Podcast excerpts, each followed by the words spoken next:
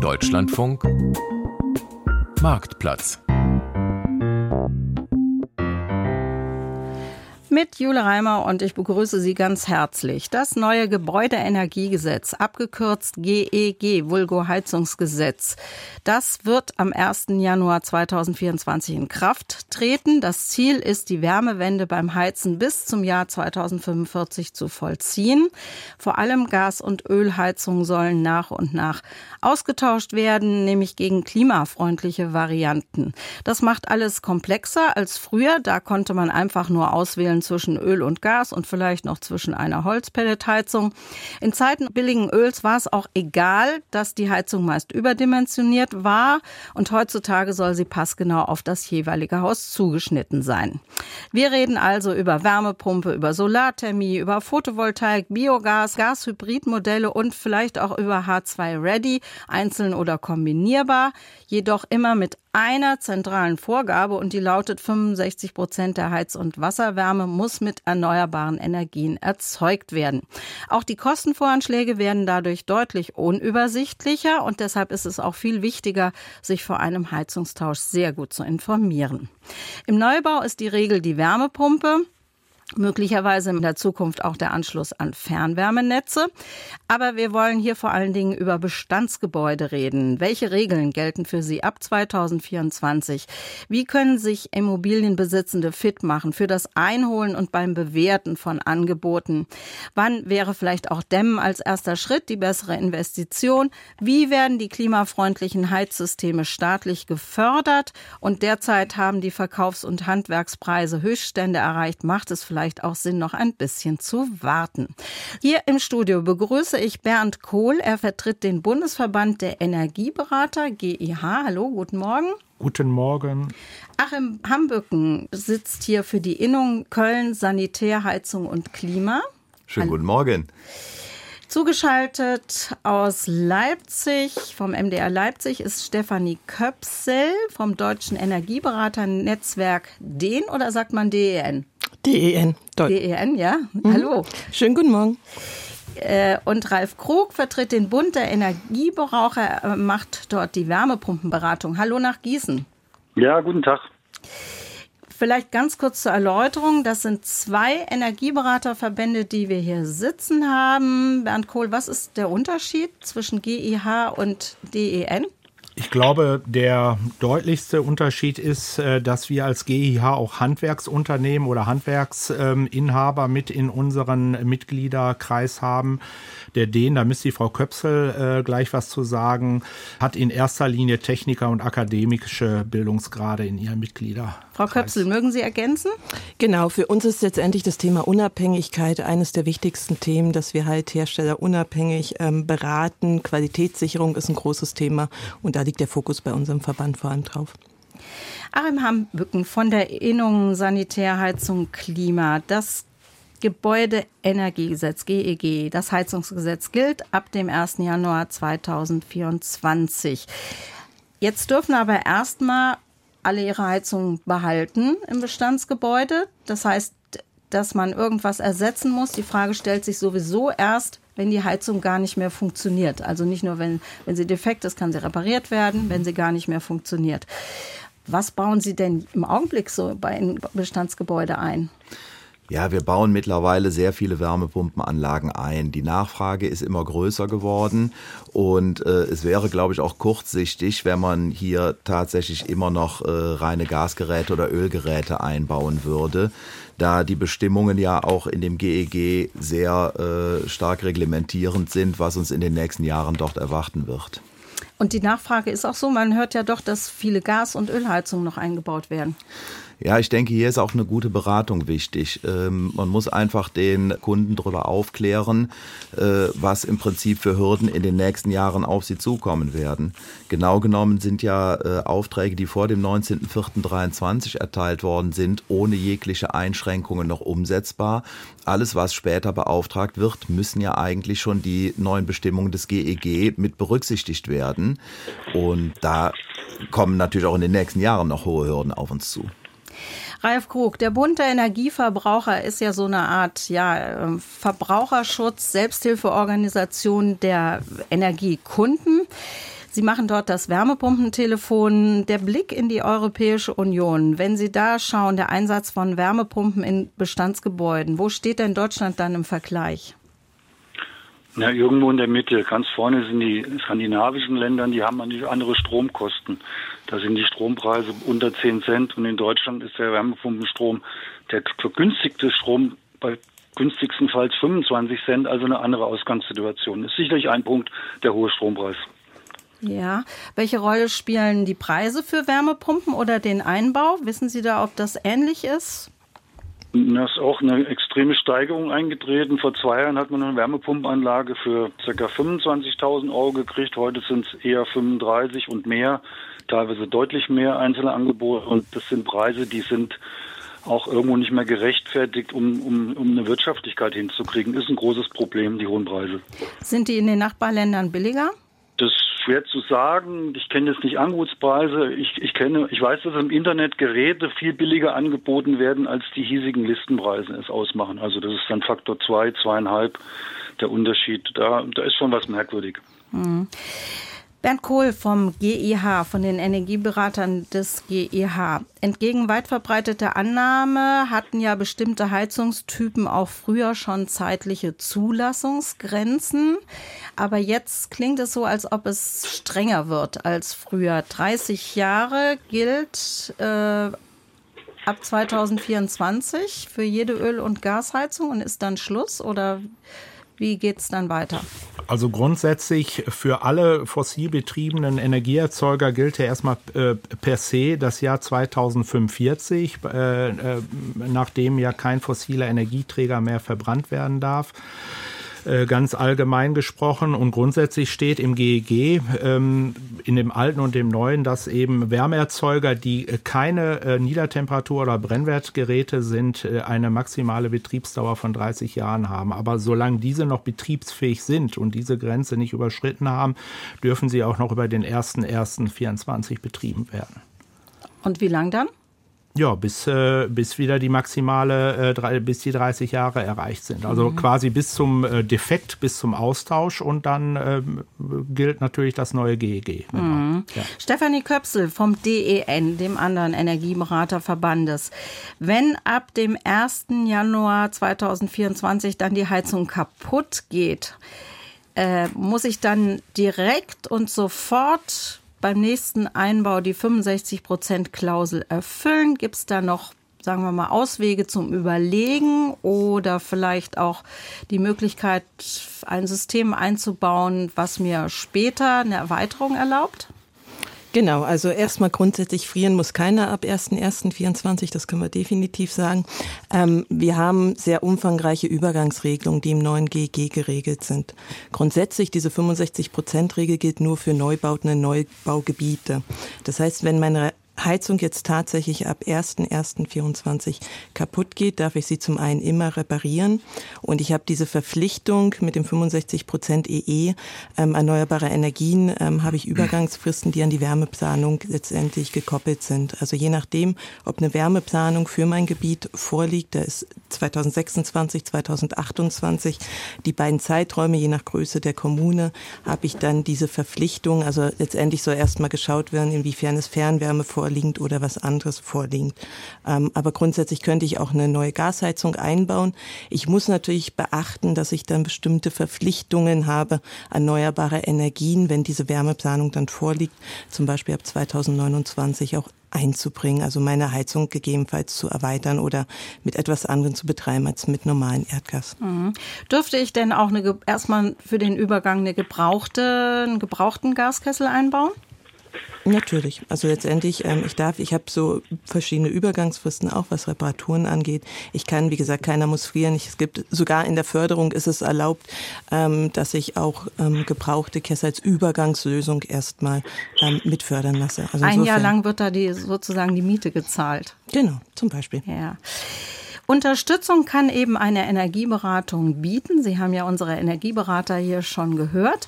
Und wofür genau die nützlich ist, bevor man überhaupt eine neue Heizung in Auftrag gibt, das habe ich Pia Anderer von der Verbraucherzentrale Nordrhein-Westfalen gefragt. Also ein Energieberater äh, kann Ihnen erstmal Orientierung geben. Es ist ja mit den technischen Dingen nicht so einfach. Und ähm, ich möchte da auch gerne mal auf die Energieberatung der Verbraucherzentrale hinweisen, die kostenlos und unabhängig ist. Und die kann so einen ersten Einstieg ins Thema mit Ihnen äh, vorbereiten. Ja, Sie sprechen von der kleinen telefonischen Beratung. Wie, wie läuft die ab? Ist das dann nur Telefon? Manchmal kann man ja auch Dinge am Telefon nicht so einfach erklären. Neben der telefonischen Beratung machen wir auch eine Videoberatung. Das ist besonders günstig, wenn, wenn die Anfragen etwas komplexer sind und man vielleicht Dinge äh, betrachten muss im Gebäude. Dann gehen die Verbraucherinnen und Verbraucher auch teilweise mit ihrem Tablet durchs Haus und zeigen die Gegebenheiten. Oder wenn wir Berechnungen machen, äh, dann kann man natürlich auf dem Bildschirm gemeinsam schauen, welche Zahlen da äh, eingegeben werden, was als Ergebnis rauskommt. Und das äh, ist eine ganz besonders gute Maßnahme, wenn man so ein bisschen variieren will in, in den Berechnungen. Und gleichzeitig ist es auch so, es gibt auch bei Ihnen eine Energieberatung, die ist ein bisschen umfassender, die ist dann nicht mehr kostenlos, aber trotzdem sehr preisgünstig. Ja, genau. Es gibt eine Vorortberatung, die auch sehr hilfreich ist, weil man dann äh, vor Ort natürlich eher sieht, wo sind die Schwachstellen des Gebäudes. Und die kostet 30 Euro. Und da kommt jemand zu Ihnen nach Hause, schaut sich das ganze Gebäude mit Ihnen an und diskutiert dann mit Ihnen, welche Maßnahmen sind effizient, ähm, welche machen Sinn. Genau. Das könnte man so abhaken unter ist eine kleine Energieberatung, die wird natürlich bezuschusst vom Staat, aber man bekommt ja. so ungefähr zwei Seiten ausgehändigt. Aber ja. man kann auch eine große Energieberatung machen, hin zum individuellen Sanierungsfahrplan. Was ist das dann? Genau, ein individueller Sanierungsfahrplan ist eine bundesgeförderte Energieberatung. Der Staat förderte 80 Prozent der Kosten. Für ein Einfamilienhaus maximal 1300 Euro, für ein Mehrfamilienhaus 1700 Euro bekommt man als Zuschuss und dann muss man noch ein paar hundert Euro, 200, 300 Euro im Einfamilienhaus zusätzlich zahlen. Es gibt auch teurere Angebote je nach Komplexität des Gebäudes. Aber was ist es nun? Es kommt auch jemand zu Ihnen nach Hause, der schaut sich das Gebäude an und macht aber auch Berechnungen. Aufgrund der Bausubstanz rechnet der, diese Person aus, können auch Frauen sein, wie groß ist der Energie Energieverbrauch aktuell. Und dann werden Maßnahmen besprochen, Sanierungsmaßnahmen, die zu, in Richtung eines Effizienzhauses führen. Also zum Beispiel Erneuerung der Fenster. Was kostet das in etwa und welche Energieeinsparung bringt das? Dann äh, Dachsanierung äh, und immer so in Schritten kann man sich dann äh, Maßnahmen vorschlagen lassen, die das Haus immer effizienter und energiesparender machen. Das heißt, wenn es gut läuft, dann habe ich da auch so eine Art sinnvolle Reihenfolge für meine ja. Sanierungsmaßnahmen? Ja, genau. Warum ist das so Weil wichtig? viele Leute wissen ja nicht, was soll ich zuerst machen, wie viel bringt es überhaupt und dafür ist das eigentlich ein sehr gutes äh, Instrument. Welche Vorteile bringt der Energieberater für mich noch, also diese Beratung durch den individuellen mhm. Sanierungsfahrplan? Also wenn Sie einen individuellen Sanierungsfahrplan haben, gibt es außer der Orientierung, die Sie dadurch erreichen, noch eine zusätzliche Fördermöglichkeit. Also wenn Sie eine Förderung beim Bund beantragen zur, sagen wir mal, äh, alles was die Außenhülle betrifft, bekommt man aktuell 15 Prozent Zuschuss und mit diesem Plan, wenn Sie den haben, bekommen Sie nochmal 5 Prozent zusätzlich, also 20 Prozent Zuschuss. Mhm. Jetzt ist es aber so, dass normalerweise nur Maßnahmen förderfähig sind, mit denen ich über die gesetzlichen Anforderungen hinausgehe. Das heißt, da entstehen sowieso mehr Kosten. Gleicht denn dann letztendlich dieser Zuschuss, der aufgrund des individuellen Sanierungsfahrplans dazukommt, diese Mehrkosten aus? Gehe ich dann im Prinzip plus minus null raus? Also Sie müssen etwas mehr bezahlen, weil Sie mehr machen müssen für die Förderung aber äh, das wird über die Förderung einerseits ausgeglichen und Sie haben den zusätzlichen Vorteil, dass Sie dadurch natürlich Energie einsparen. Könnte ich mir die Ausgaben für den individuellen Sanierungsfahrplan sparen, wenn ich das Gefühl habe, ich kenne mein Haus ganz gut und ich bin mir darüber im Klaren, in welcher Reihenfolge ich vorgehe? Ja, natürlich, dann können Sie sich das sparen. Also wenn Sie eine, eine ausreichende äh, Qualifikation haben oder sich mit dem Thema beschäftigen, dann muss man ja gar nicht in der Ausbildung gewesen sein, dann kann man das selbst beurteilen, aber viele Leute können das einfach nicht. Ja, und das Interview mit Pia Anderer von der Verbraucherzentrale Nordrhein-Westfalen habe ich vorab aufgezeichnet. Ralf Krog vom Bund der Energieverbraucher. Diese Reihenfolge, die Pia Anderer von der Verbraucherzentrale beschrieben hat, erstmal eine kleine Beratung mit den Verbraucherzentralen und dann über eine große Energieberatung nachdenken. Würden Sie diese Reihenfolge auch so empfehlen? Ja, grundsätzlich schon. Das machen wir ja beim Wärmepumpentelefon so ähnlich. Ja. Die Anrufer beschreiben ihr Gebäude, die Ausgangssituation, was für eine Heizung da ist, wie die Heizflächen aussehen. Und dann wird praktisch durchgesprochen, wie für dieses Gebäude eine Wärmepumpe aussehen könnte, ob es geeignet ist dafür. Ähm, es wird abgeschätzt, wie danach der Stromverbrauch aussieht, wenn umgestellt wird, die Investitionskosten, die Verbrauchskosten, die Folgen. Das wird einfach durchgegangen und dann hat man den ersten Anhaltswert, um tiefer einzusteigen. Mhm.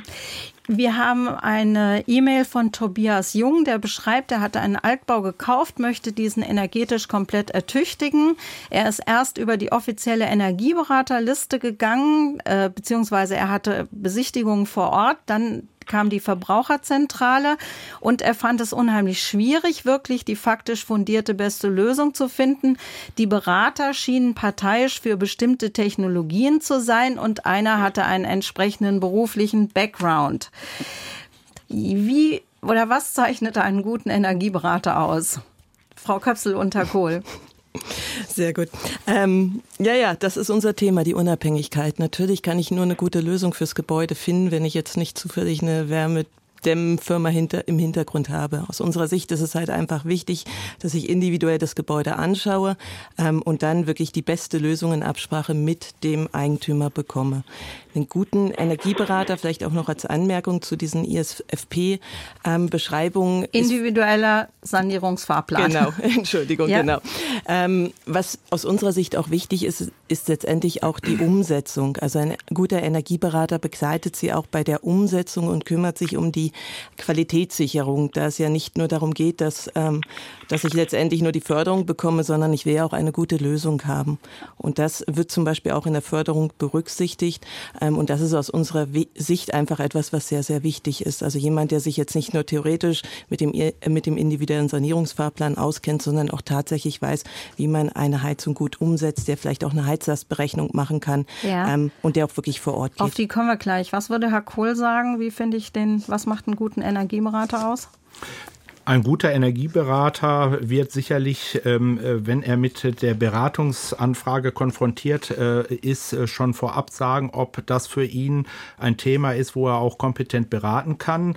Ähm, grundsätzlich ist ein Energieberater, Energieberaterin Generalist. Jeder hat seinen beruflichen Ausbildungsschwerpunkt und bei mir ist zum Beispiel so, ich komme aus der Anlagentechnik, bin Heizungsbauer, musste mir das ganze Thema Bauphysik, Gebäudehülle die letzten 20 Jahre ähm, so, und das ist natürlich so, dass es gegebenenfalls persönliche Präferenzen gibt, die dürfen aber auf keinen Fall die Kundeninteressen mhm. überspiegeln. Lange Rede, kurzer Sinn, der Kunde muss sein Beratungsziel ganz klar auch darlegen. Was können die Heizungsbauer Herrenbücken? Wo sind die fit und wo würde man sagen, da gehe ich vielleicht an Generalisten lieber ran? Ja, der Heizungsbauer ist natürlich für die Heizungsanlage verantwortlich, kann da im Prinzip auch ähm, als guter Heizungsbauer eine Heizlastberechnung liefern, kann äh, im Prinzip da diese Sachen äh, von der Heizungsseite betrachten. Deswegen finde ich auch den ISFP gar nicht so verkehrt, weil ähm, wenn man mit dem äh, Kunden die Maßnahmen durchspricht, die er ja auch umsetzen möchte, kann ich ja auch entsprechend die Heizlast auslegen. Der aktuelle Gebäudebestand verlangt vielleicht eine viel höhere Heizlast, wenn jetzt Maßnahmen wie zum Beispiel äh, Erneuerung Fenster, Dämmung der Gebäudehülle noch vorgenommen werden, kann ich ja eine ge bedeutend geringere Heizlast wählen, was die Anlage zum einen deutlich kostengünstiger und natürlich nachher auch deutlich effizienter macht. Heizlast äh, ganz kurz erklärt? Die Heizlastberechnung ist natürlich ähm, ist die ist die Größe, die ich tatsächlich benötige, um das Gebäude zu beheizen. Und das hängt natürlich vom aktuellen Stand der Gebäudehülle ab. Geben Sie mal ein Beispiel, wenn die Heizlast, ich weiß nicht, so und so viel Watt, Kilowatt ist, dann muss die Heizung so eine Kapazität haben. Sagen, helfen Sie uns mal. Ja, man hat ja das Ergebnis der Heizlastberechnung und danach Konkretes lege ich Beispiel? die Heizung. Ja, habe ich ein Einfamilienhaus Ja. mit einer Heizlast zum Beispiel von 10 kW, Ja. muss ich mir dann natürlich entsprechend die Wärmepumpe in der korrekten Größe aussuchen, die auf keinen Fall überdimensioniert sein darf, Ja. sondern eher sogar knapp an dieser Heizlast liegen sollte. Und äh, darauf kommt es eben doch sehr stark an. Ihre Fragen beantworten Stefanie Köpsel vom Deutschen Energieberaternetzwerk DEN.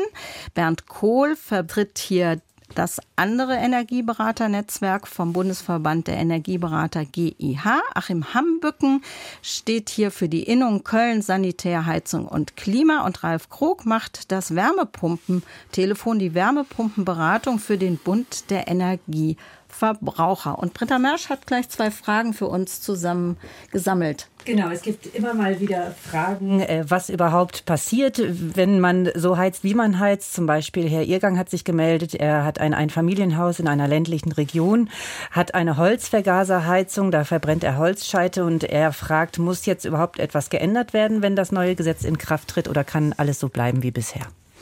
Wer möchte? Der Hambücken? Ja, vom Grundsatz her, eine bestehende Heizung kann natürlich da weiter betrieben werden, wenn sie den ähm, Mindestanforderungen des äh, Bundesemissionsschutzgesetzes entspricht. Was man bei einer Neuanschaffung beachten muss, äh, möchte ich da eine Förderung haben, müsste ich heute bei aktuellem Stand eine Kombination mit einem regenerativen ähm, weiteren Erzeuger wie zum Beispiel Solarthermie oder eben einer Wärmepumpe herstellen, da die Anlage sonst nicht förderfähig wäre. Dann gibt es noch eine Frage. Ähm, anonym für Neubauten gibt es wohl eine Größengrenze, bei der die neuen Regelungen nicht greifen. Hörer oder Hörerin meint, liegt bei circa 45 Quadratmetern. Gibt es diese Regelung auch für Bestandsgebäude? Das kann ich übernehmen. Da wird wahrscheinlich auf kleine Gebäude, es gibt eine Ausnahme im GEG, kleine Gebäude unter 50 Quadratmeter, ähm, dass die ausgenommen sind. Grundsätzlich ähm, gibt es die Regelung an sich nicht. Also es geht immer nur um die Größe der Heizungsanlage über 4 kW. Die gibt es noch, was die Ausnahmeregelung bei dem Heizungsaustausch angeht. Aber an sich ähm, diese 65 Prozent EE ist auch etwas, was im Neubau wirklich ohne Probleme erreichbar sein kann. Also das sollte kein Problem sein. Da braucht man gar keine Ausnahmeregelung. Und für Bestandsgebäude? Für Bestandsgebäude die neuen Regelungen ab 1.1., ähm, also da gibt es keine Ausnahme, irgendwie Also 50 für- Quadratmeter. okay. Da gibt es nur für die Bilanzierung ähm, bestimmte Ausnahmeregelungen, ähm, wie ich das mache, aber das geht mehr dann in die Bilanzierung direkt rein. Was heißt Bilanzierung in dem Zusammenhang? Bilanzierung heißt, ähm, wenn wir jetzt ein Gebäude energetisch bewerten, bewerten wir zum einen den sogenannten Primärenergiebedarf. Das ist der, der den Gesetzgeber vor allem interessiert und zum anderen den sogenannten Transmissionswärmeverlust, der mir beschreibt, wie gut meine Hülle ist. Ähm, und da gibt es bestimmte Regelungen, wie wir diese Berechnung machen müssen.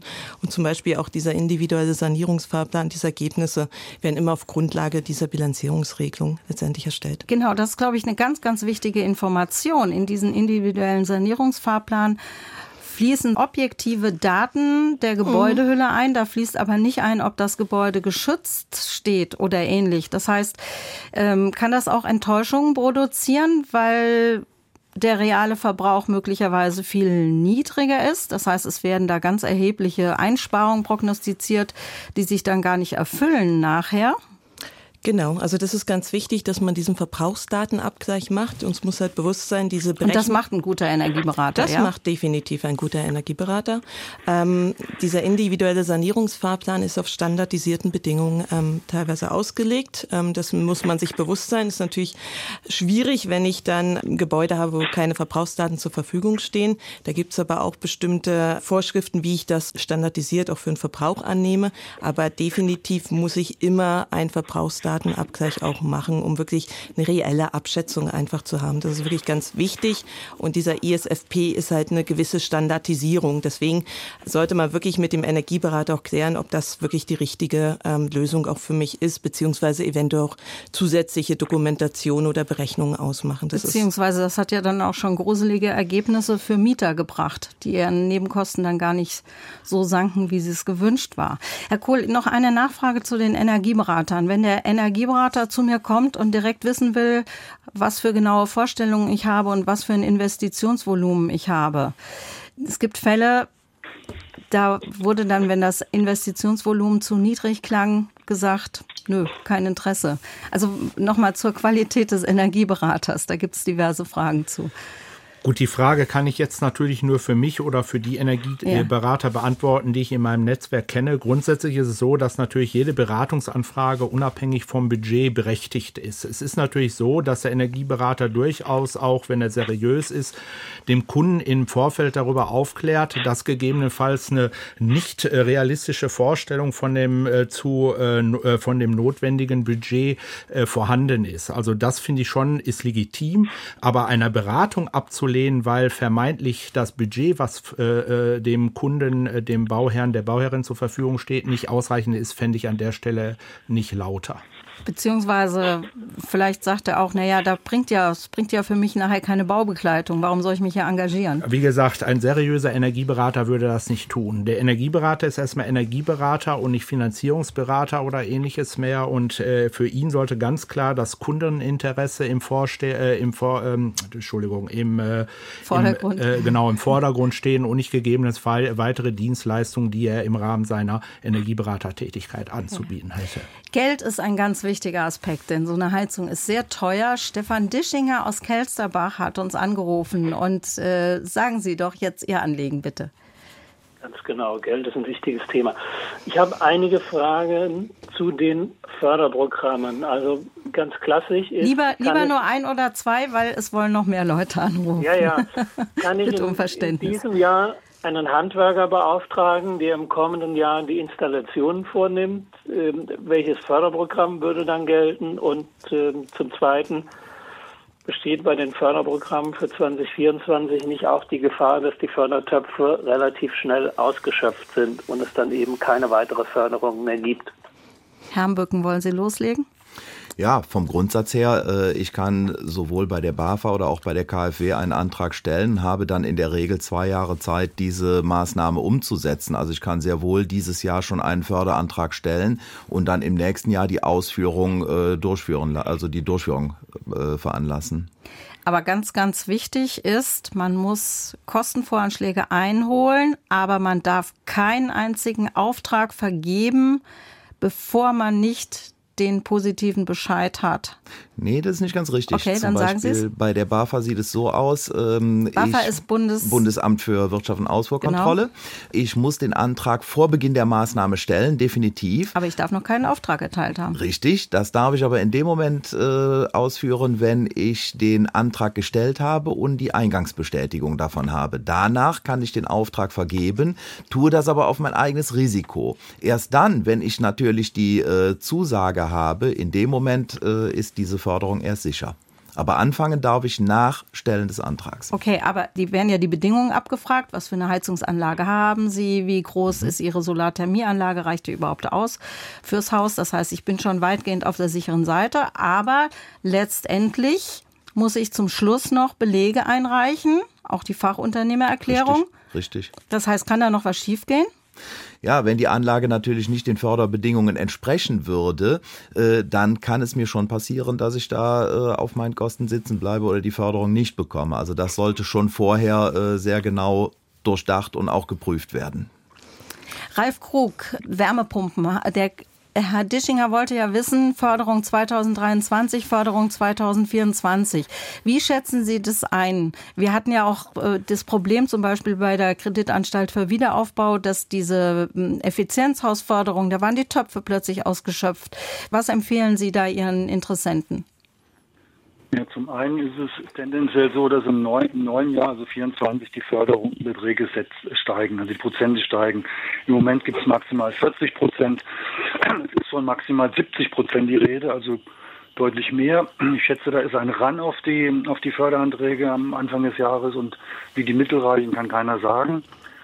Unabhängig davon ist es aus meiner Sicht so, dass immer teurer werdende Anlagen durch, durch höhere Fördersätze finanziert werden, auch einfach nicht wirklich der richtige Weg sein kann. Also auch aus Sicht eines Steuerzahlers würde ich sagen, 70 Prozent Förderung ist happig. Und im, im, Verband, im Verein hatten wir in der letzten Energiedepesche, das ist unsere Zeitschrift, einen Artikel, der lautete, wo ist die Volkswärmepumpe, mit dem Ansatz zu gucken, warum die Kosten so hoch sind und wie man runterkommt. Also konzeptionell durch eine gewisse Anlagentechnik oder durch Produkte, die günstiger sind als andere. Weil ähm, Ziel kann nicht sein, dass, dass eine Standardlösung 40.000 Euro kostet aus meiner Sicht. Ja. Vielleicht müssen wir die Förderung kurz aufgliedern. 30 Prozent gibt es grundsätzlich für die neue Anlage. 20 Prozent mehr, nee, 30 Prozent mehr kann es geben, wenn man äh, nicht so ein hohes Einkommen hat. Und 20 Prozent gibt es, wenn man schnell genug ist in den nächsten Jahren. Oder wie ist das? Genau, das kann ich gerne. Ja, Frau Köpsel? Genau. Erstmal grundsätzlich zum Thema neue Förderung muss man sagen, es gibt momentan noch keine beschlossene Richtlinie. Also es ist leider so, wir können jetzt nicht mit Sicherheit sagen, wie es im nächsten Jahr aussieht. Ähm, was aber schon geplant ist, zum einen, ähm, dass man diese Grundförderung von den 30 Prozent hat, dann der Geschwindigkeitsbonus, das ist die 20 Prozent extra, die sind dafür gedacht, wenn ich ähm, komplett meine fossile Heizung ersetze ähm, bis Ende 2028. Und dann gibt's noch diesen Einkommensbonus, aber da muss man sagen, der trifft letztendlich nur auf Haushalte zu, die ein Einkommen von weniger als 40.000 Euro im Jahr haben.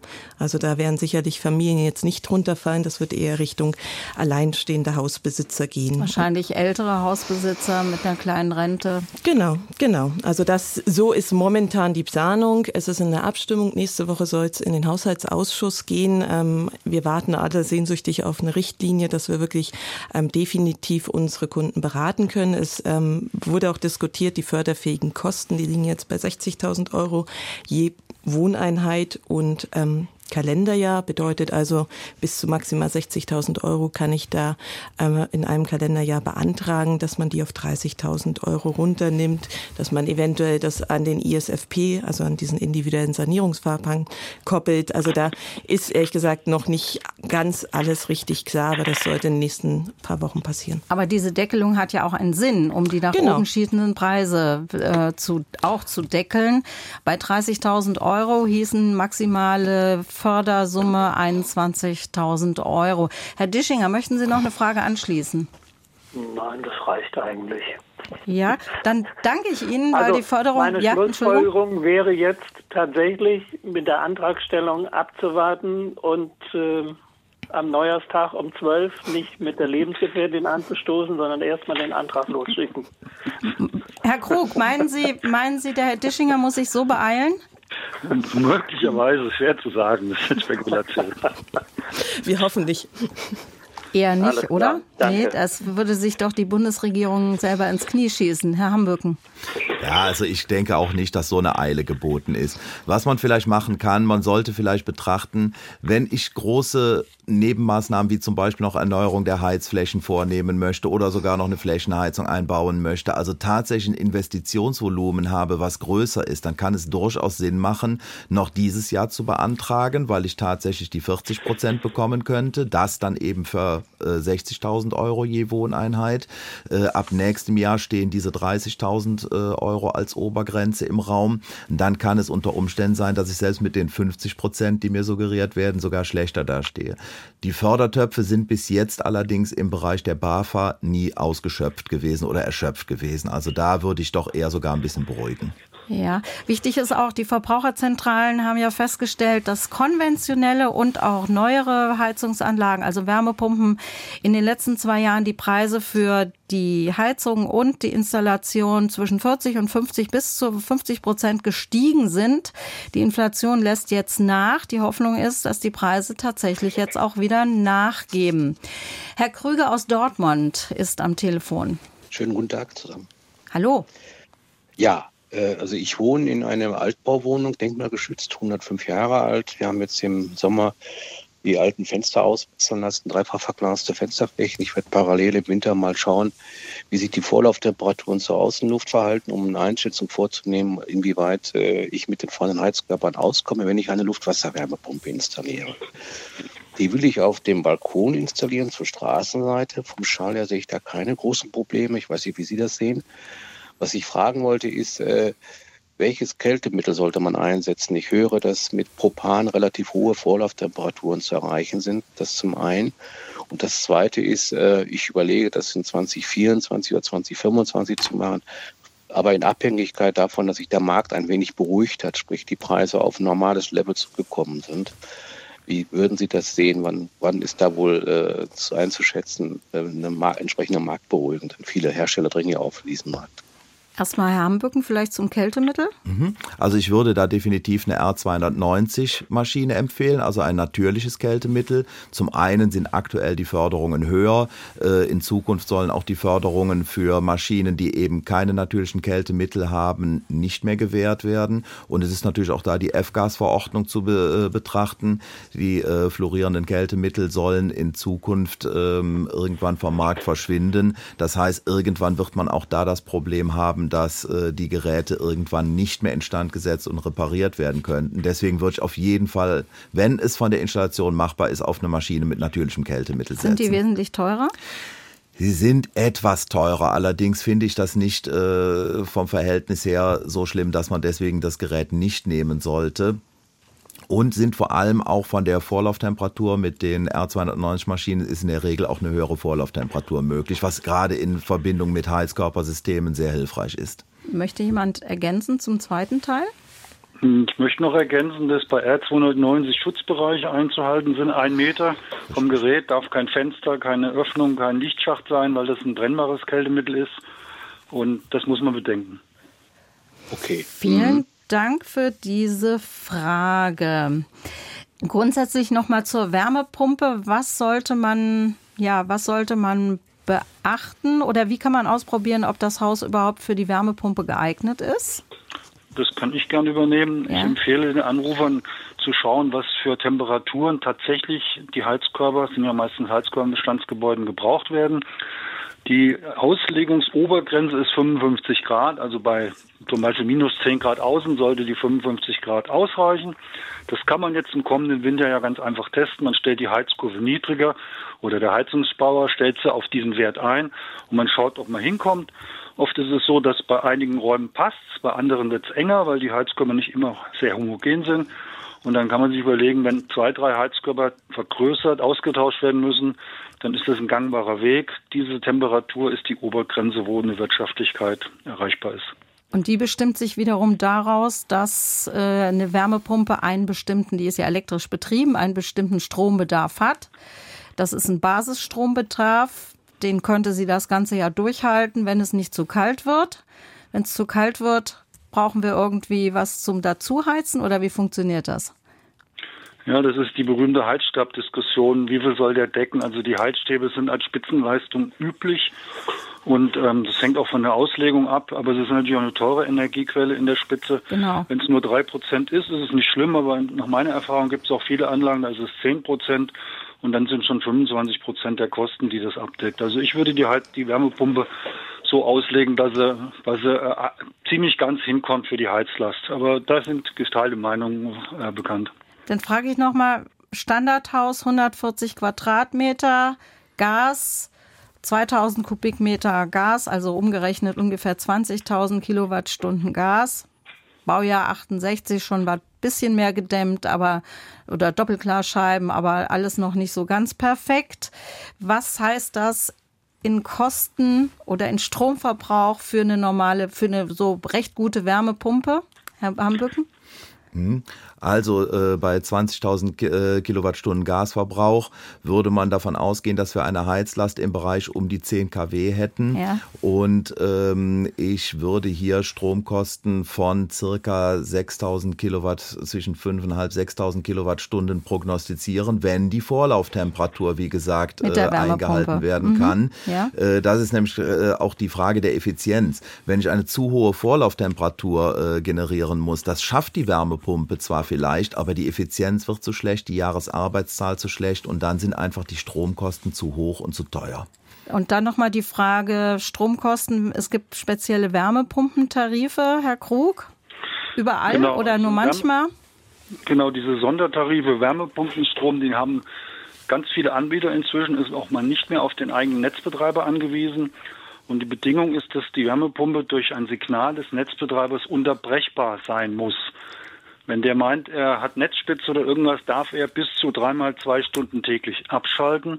In der Praxis passiert das praktisch nie, weil das ist einfach viel zu kleine Leistungen, die da geschaltet werden. Aber diese Unterbrechbarkeit ist, ist nötig und dafür ist auch ein eigener Zähler nötig. Der kostet auch Grundgebühr, rund 80 Euro im Jahr. Aber dann bekommt man Wärmestrom, Pumpenstrom vielleicht ein Viertel billiger als Haushaltsstrom Aktuelle Neuverträge ähm, liegen so bei 24, 25 Cent die Kilowattstunde. Haushaltsstrom ist im Moment bei mindestens 30, eher 35 Cent die Kilowattstunde. Mhm. Bernd Kohl, wenn ich jetzt ähm, nachdenke, vielleicht doch noch mal schnell eine Gasheizung oder auch eine Gashybridheizung, die vielleicht dann mit irgendwie erneuerbaren Energien installiert werden kann. Was sollte ich mir bei dem Thema genau überlegen? Inwiefern, ob man jetzt noch kurzfristig etwas umbaut, dahin geht die Frage. Nee, auch von den Kosten her. Was glauben Sie, wie sich die Gaspreise entwickeln? Oh, das ist natürlich eine Frage. Wenn ich die beantworten könnte, dann säße ich Wären Sie hier, reich? Äh, dann wäre ich reich. Also grundsätzlich ist es so, um, äh, äh, um die Frage Wärmepumpe, Gasheizung zu beantworten.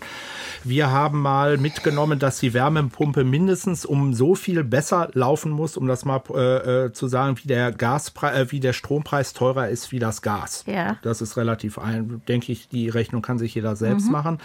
Aber jetzt zu sagen, ähm, eine, eine Wette auf die Zukunft aufzuschließen, was ist die beste Heizform in Hinblick auf die Energiepreisentwicklung, ist unwahrscheinlich schwer. CO2-Aufschlag. Genau, der mhm. CO2-Aufschlag gilt natürlich für die fossilen Energieträger Erdöl und Gas und natürlich auch noch für andere, ähm, für den äh, Strom nicht. Ähm, das kann man mit einpreisen. Ein seriöser Energieberater würde immer ein, mindestens einen Variantenvergleich machen zwischen verschiedenen Systemen, mindestens zwei Systemen, beide Systeme gleichberechtigt nebeneinander stellen, äh, äh, Energiepreisentwicklungen unterscheiden stellen. Und natürlich dann, äh, weil wir zu Beginn davon gesprochen haben, Unabhängigkeit und Technologieoffenheit, natürlich auch immer in dem Zusammenhang die Gebäudehülle mit im Auge. Wir haben fast jetzt nur über die Anlagentechnik gesprochen, aber wir müssen natürlich auch ganz klar sagen, der Energieberater wird natürlich auch immer äh, darauf hinweisen, dass im Zuge einer Heizungserneuerung es mindestens überdenkenswert ist, auch die Gebäudehülle zu überprüfen. Dazu hatten wir eine Marktplatzsendung am 7. September. Ja. 2023 ja. kann ich nur zum Nachhören ähm, auf jeden Fall empfehlen. Bei der Förderung sollten wir vielleicht noch nachtragen. Ich weiß nicht, ob das jemand ergänzen kann. Man kann auch solche Investitionen steuerlich geltend machen. Weiß da einer was dazu? Genau, äh, man mhm. kann statt Förderung eine steuerliche Sonderabschreibung geltend machen. Vielleicht kann die Frau Köpsel oder äh, äh, der Kollege aus der Wärmepumpenbranche was dazu sagen, beziehungsweise aus dem Wärmepumpenverband oder Herr Hamburg. Ich kann dazu nicht viel sagen, weil ich kein Steuerberater bin und ich verweise auch unsere Kunden immer an die Steuerberater in dem Fall. Genau. Also muss ich sagen, hat bei uns ehrlich gesagt auch kaum Einfluss, weil einfach die Einkommen nicht hoch genug sind, dass das wirklich äh, Leute in Anspruch nehmen können. Ähm, grundsätzlich gibt es die Möglichkeit, das anstatt der Einzelmaßnahmenförderung in Anspruch auch zu nehmen. Aber muss man jetzt auch schauen, inwiefern die Änderungen im neuen Jahr dann umgesetzt werden. Die CO2-Bepreisung nochmal im praktischen Beispiel. Wie wirkt die sich für unser Standardhaus, 140 äh, Quadratmeter, circa 20.000 Kilowattstunden Gasverbrauch aus, Frau Köpsel. Genau. Das ist nämlich ganz interessant, wenn man das wirklich dann mal ausrechnet. Also bei diesem Standardhaus würden wir etwa auf jährlich vier Tonnen CO2 kommen. Momentan sind die Regelungen so, dass ich 30 Euro je Tonne zahle. Also das wären etwa 120 Euro, die da jährlich in meinen Energiepreis, die ich sozusagen jetzt mitzahle. Ähm, das soll nächstes Jahr auf 40 Euro je Tonne erhöht werden. Also da wären wir bei jährlich 160 Euro. Klingt jetzt ähm, noch nicht nach so einem riesigen Sparanreiz. Nee, genau das ist nämlich auch unsere Problematik. Interessant wird es dann ab 26, dann soll es sozusagen EU-weit ähm, im Emissionshandel geregelt werden. Andere Länder sind da schon weiter, da haben wir in Schweden 120 Euro je Tonne, also wesentlich höhere Preise, die dann natürlich auch einen anderen Effekt haben. Mhm. Britta Mersch, was haben wir hier noch an Hörerfragen? Ja, also wir laufen über, kann man sagen. Das Postfach ist voll. Äh, ich fange mal an mit Fragen zur Energieberatung.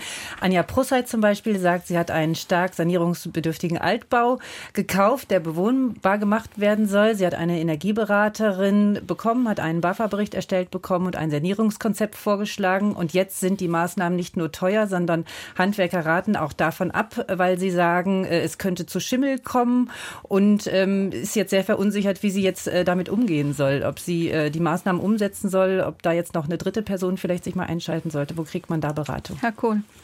Also grundsätzlich ist natürlich, äh, ähm, wenn ein, ein ausführendes Unternehmen Bedenken in der Ausführung äußert, erstmal korrekt, äh, weil das gehört dazu, das Zwischenspiel oder das Spiel zwischen Planer und ausführenden Unternehmen.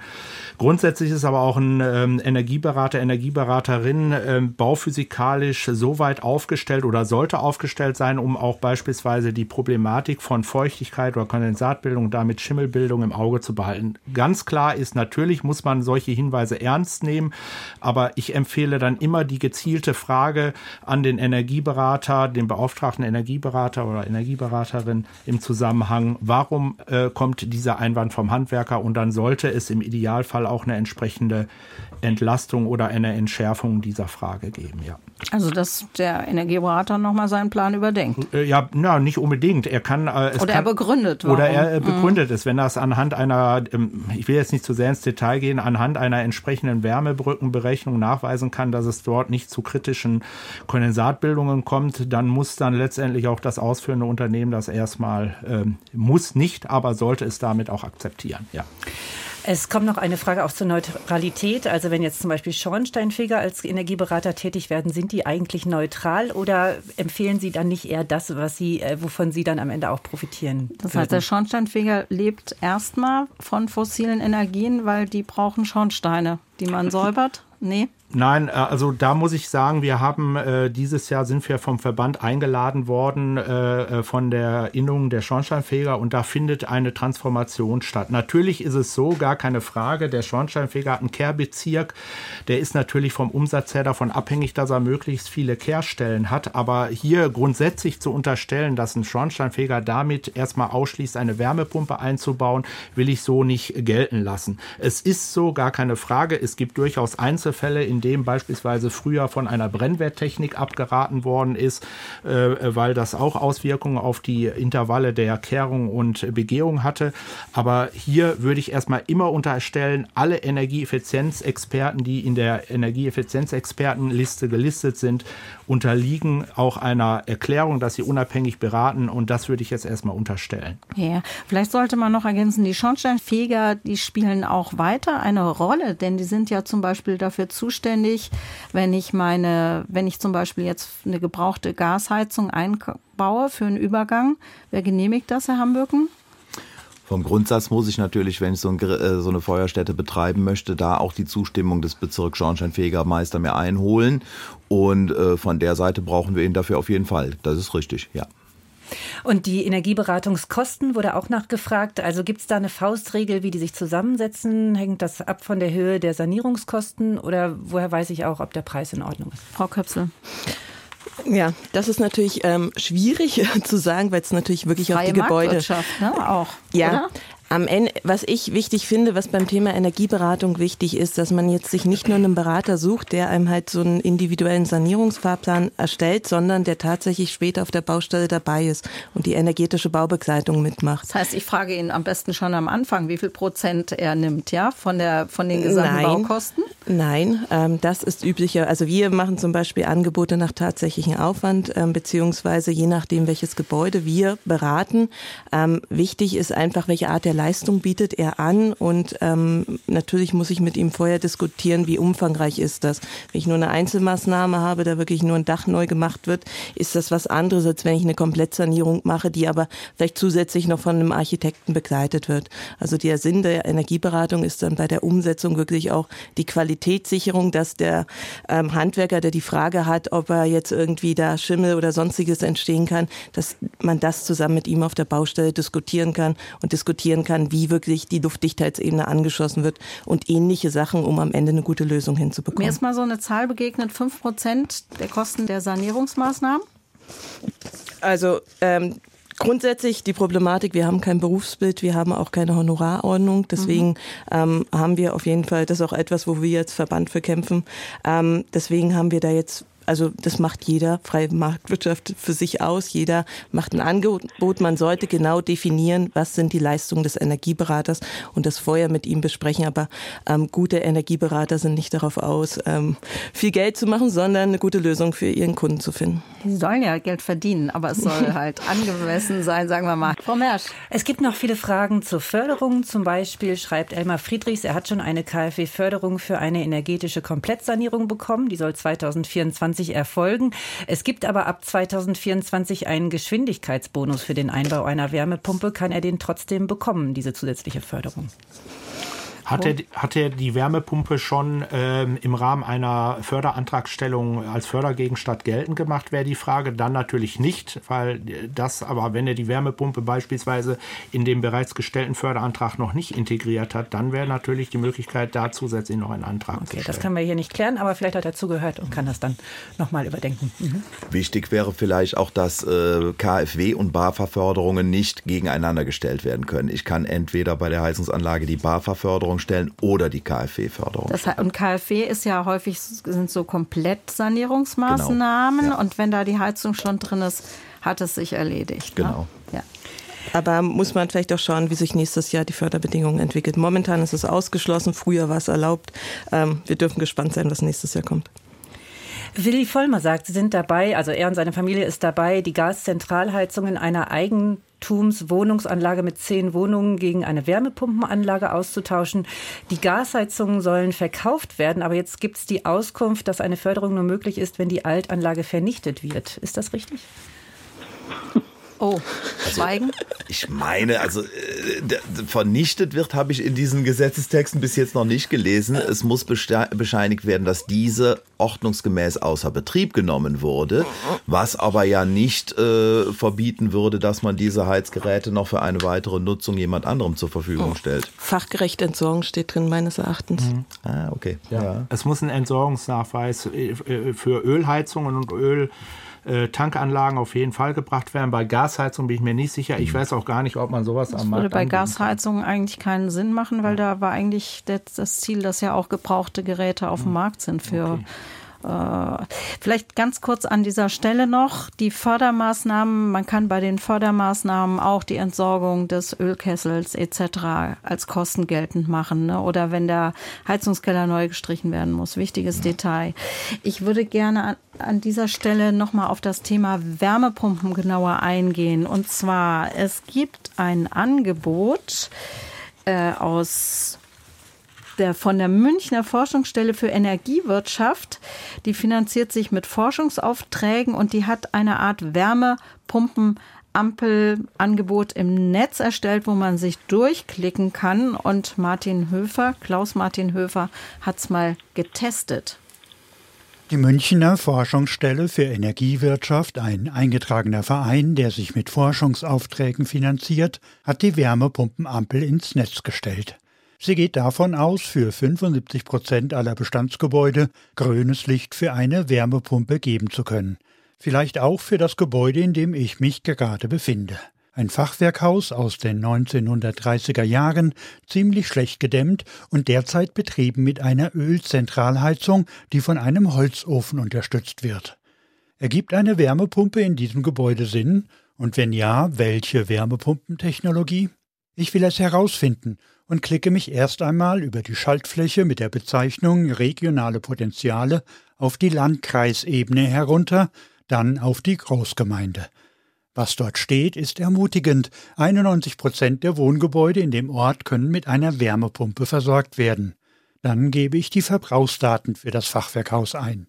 Timo Limmer von der Münchner Forschungsstelle für Energiewirtschaft das, was wir deutschlandweit mit frei verfügbaren Daten machen, können die EigentümerInnen dort mit eigenen Gebäudeparametern machen und beispielsweise ihren Wärmebedarf angeben und dann wie viel Platz ist im Garten, wird geschaut, wie viel Abstand hat man zum nächsten Nachbar, um den Schallschutz einzuhalten. Berechnet werden die Werte für verschiedene Technologien, Luftwärme, Erdsonden, Erdkollektor und Solareisspeicher. Rot leuchtet die Ampel vor allem dann, wenn die Wärmepumpe zu nah am Nachbargrundstück stehen würde. Je nach Bundesland müssen es mindestens drei bis sechs Meter sein.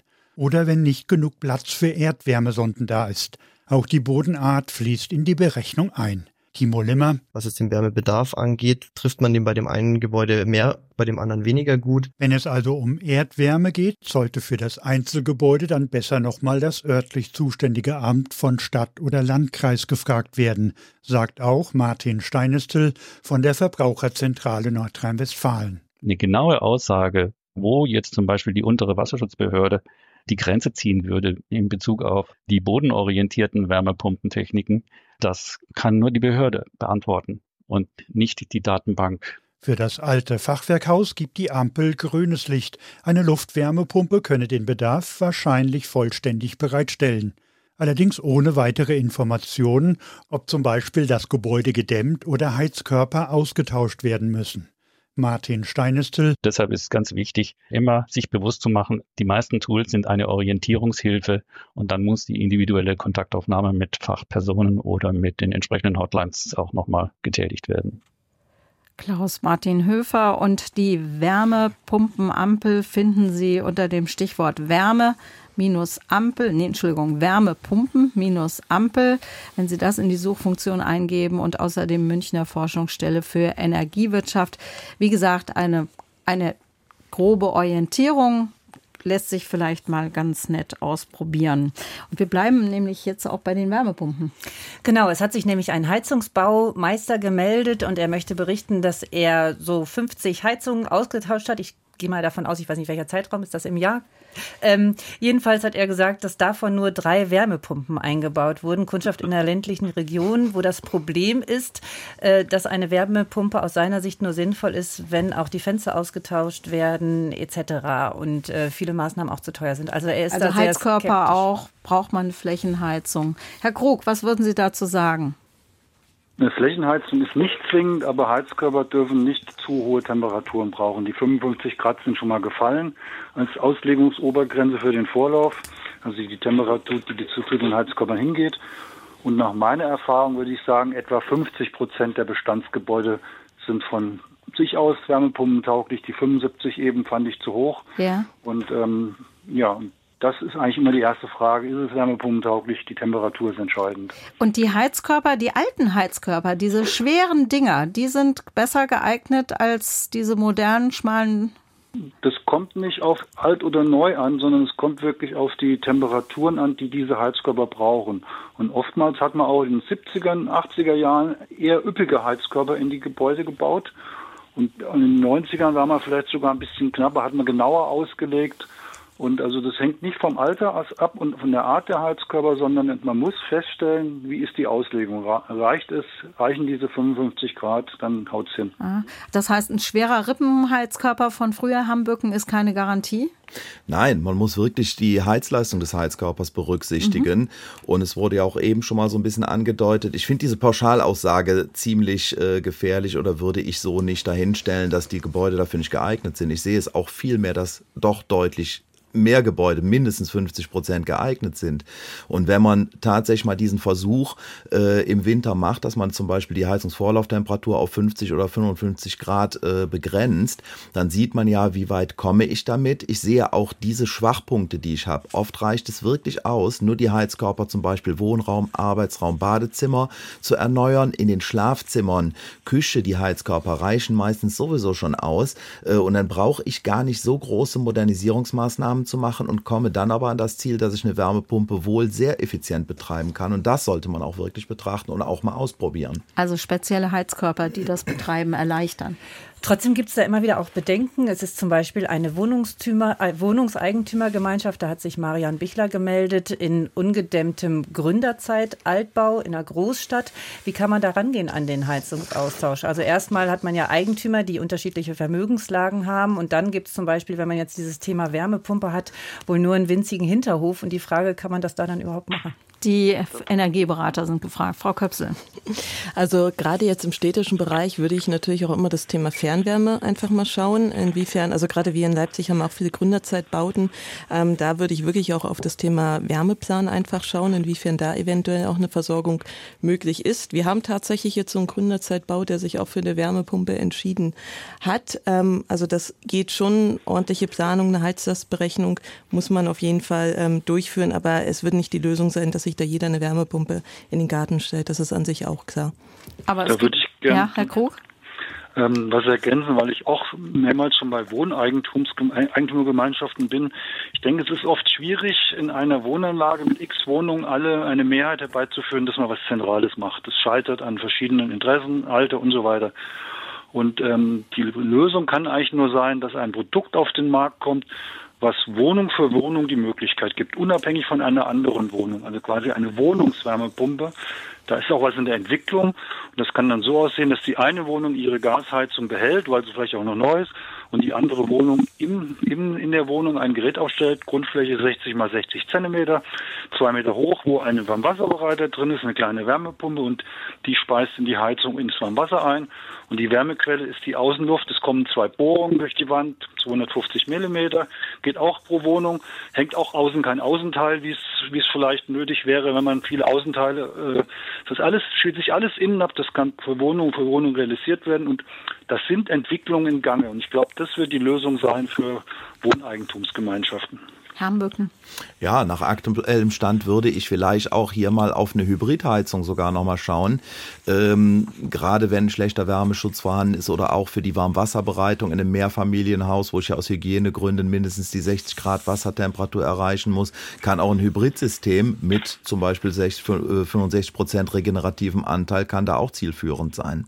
Vielleicht müssen wir an der Stelle auch nochmal sagen, es soll auch spezielle Förderungen für Wohnungseigentümer, Gemeinschaften, für gemeinschaftliche Lösungen, für eine entsprechende Beratung etc. geben, also wo dann auch explizit die Eigentümerversammlung begleitet wird.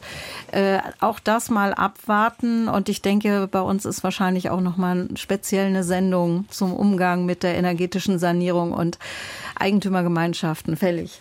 Trotzdem taucht auch immer wieder die Frage auf, wenn man eigentlich was ändern möchte, aber das Geld ist einfach nicht da. Also man hat einfach nicht das Geld. Kann man das trotzdem machen? Reicht die Förderung für sowas, äh, wenn man jetzt ähm, kein Eigenkapital hat etc.? Also wie geht man da vor?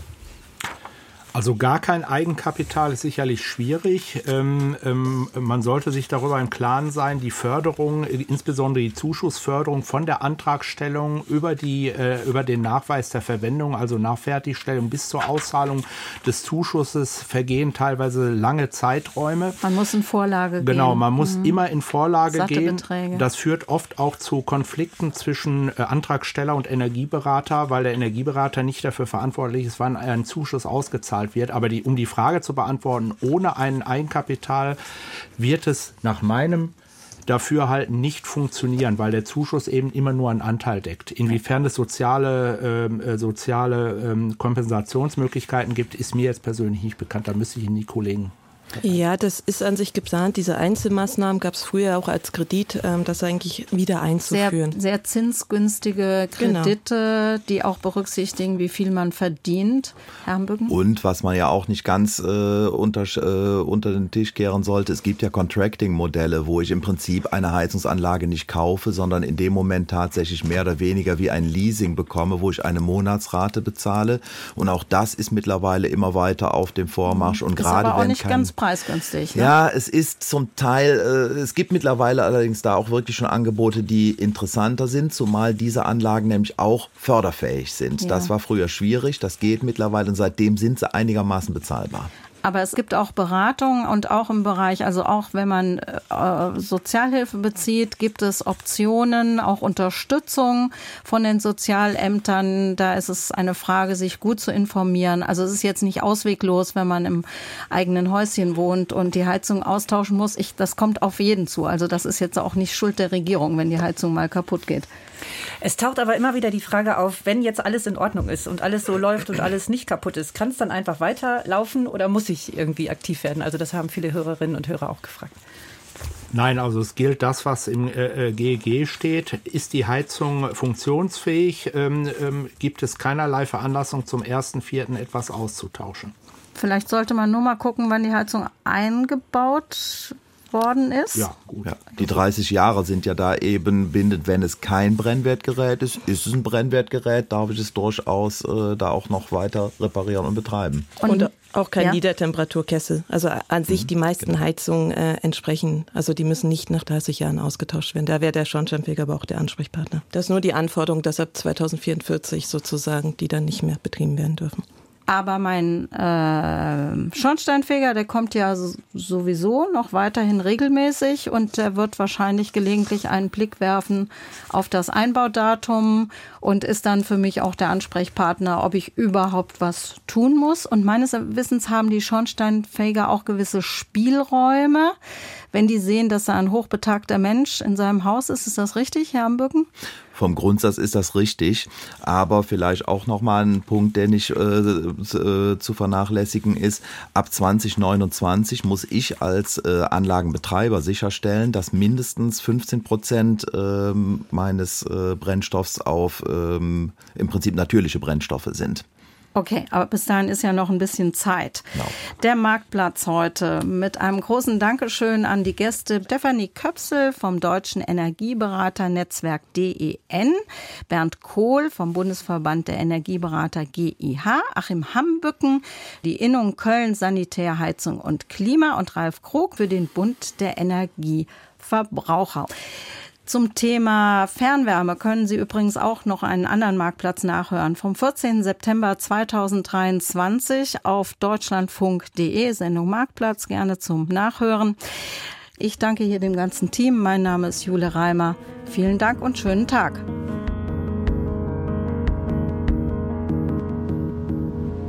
Musik